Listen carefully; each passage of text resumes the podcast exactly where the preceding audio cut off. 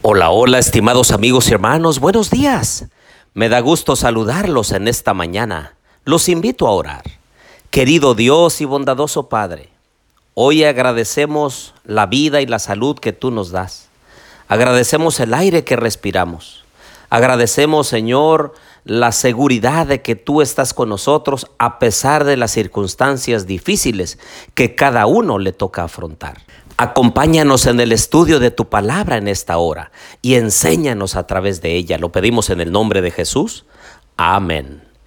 Bien, les doy la bienvenida a nuestro estudio y reflexión de Mateo capítulo 16. Les habla su amigo y hermano Marcelo Ordóñez desde el puerto de Veracruz, México. Los invito a abrir su Biblia en Mateo capítulo 16.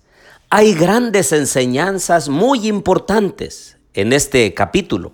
La primera tiene que ver con la levadura de los fariseos, que tenía que ver con la hipocresía, con esa levadura de una doctrina adulterada, una doctrina contraria a las verdaderas enseñanzas de las escrituras.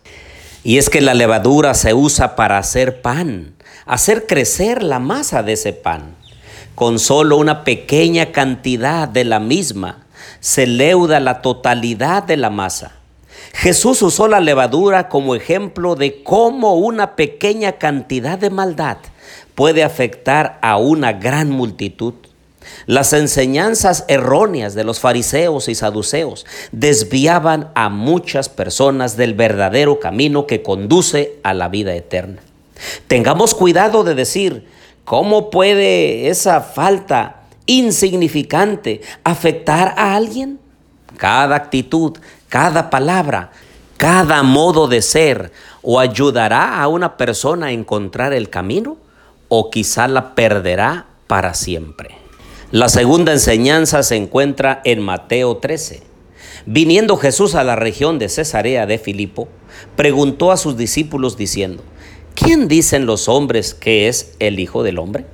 Ellos dijeron, unos Juan el Bautista, otros Elías y otros Jeremías o alguno de los profetas. Él les dijo, ¿y vosotros quién decís que sois yo? Respondió Simón Pedro, dijo, tú eres el Cristo, el Hijo del Dios viviente.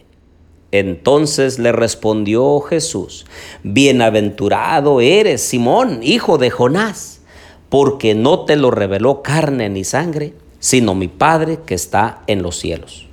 Y yo también te digo que tú eres Pedro, y sobre esta roca edificaré mi iglesia, y las puertas del Hades no prevalecerán contra ella.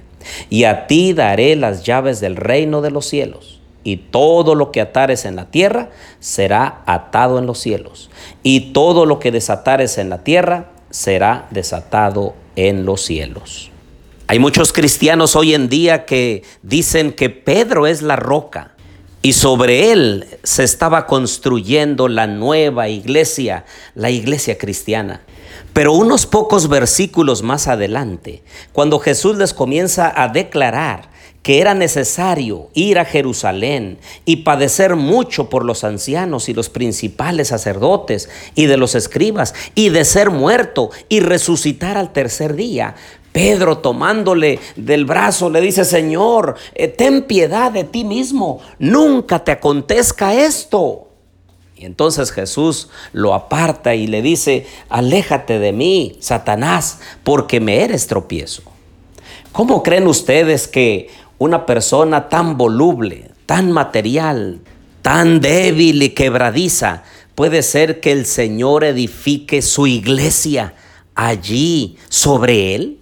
Más bien el Señor Jesús está diciendo que sobre esa declaración, sobre ese testimonio que Él ha dicho, que Él es el Cristo, el Hijo del Dios viviente, y esa es la declaración o la confesión de fe, la que viene a ser el fundamento del reino de Dios.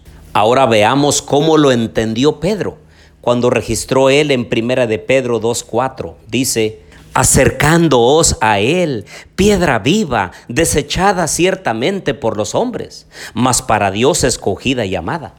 Vosotros también, como piedras vivas, sed edificados como casa espiritual y sacerdocio santo, para ofrecer sacrificios espirituales aceptables a Dios por medio de Jesucristo. Así que Pedro entendió muy bien que la piedra angular, la roca, no era él, un ser humano finito y pasajero, sino Cristo Jesús, la roca de la eternidad. También el apóstol Pablo lo entendió de esa manera en 1 Corintios 10:4 y dice, y todos bebieron la misma bebida espiritual, porque bebían de la roca espiritual que los seguía, y la roca era Cristo. Ahora también Jesús reveló la función de Pedro, de los discípulos y de allí toda la iglesia cristiana cuando le dijo que a él le eran dadas las llaves. No a Pedro específicamente, sino a todos los discípulos, los apóstoles y a todos los que una vez creeríamos en él. La función de usar la llave del reino. Y la llave del reino, queridos amigos y hermanos, no es otra cosa que el poder del Evangelio. Y vemos después, cuando Pedro predica un solo sermón y se convierte en cinco mil personas. Pedro predica otro sermón de convencimiento y se convierte en tres mil personas. Y vemos a los demás apóstoles predicando el Evangelio y haciendo crecer la iglesia por todas partes donde ellos iban, usando la llave del Evangelio usando el poder de Dios para hacer el llamado a las personas al arrepentimiento. El versículo 24 dice, entonces Jesús dijo a los discípulos, si alguno quiere venir en pos de mí, niéguese a sí mismo y tome su cruz y sígame. Porque todo el que quiera salvar su vida, la perderá.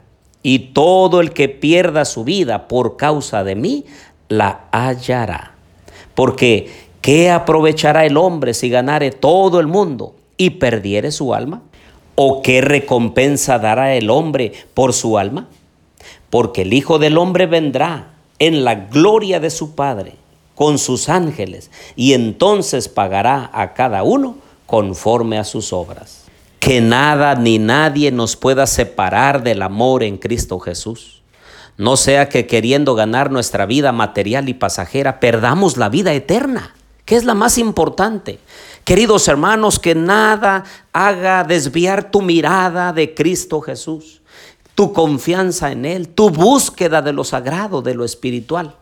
Algunos le ponen demasiada relevancia a los asuntos materiales y pasajeros y dejan a un lado lo más importante, que es lo eterno y lo espiritual. Y por último, Jesús dice que algunos de los que están allí con él no gustarían la muerte hasta que hayan visto al Hijo de Dios viniendo en su reino. Y eso fue lo que sucedió con Pedro, Santiago y Juan, cuando Jesús los apartó en el monte de la transfiguración y vieron brillar su rostro y sus vestidos. Y se apareció Elías y Moisés junto con él en la gloria de Dios. Y ellos tres pudieron ver esa gloria que será cuando Jesús venga por segunda vez. Elías representando a aquellos que irán al cielo sin ver la muerte. Moisés representando a aquellos que murieron y fueron resucitados. Así que Jesús cumplió con su palabra y Pedro, Santiago y Juan vieron la gloria del Hijo de Dios viniendo con gran gloria. En esta mañana yo les pido que sigamos confiando en Jesús Jesús no defrauda a nadie. Jesús ama a todos por igual. Podemos acercarnos a Él confiadamente. Oremos. Querido Dios, te pedimos que nos bendigas en este día de preparación. Ayúdanos, Señor, a hacer tu voluntad y a seguir confiando en tu palabra. Bendice a mis amigos y hermanos en este día. Lo pedimos en todo, en el nombre de Jesús. Amén.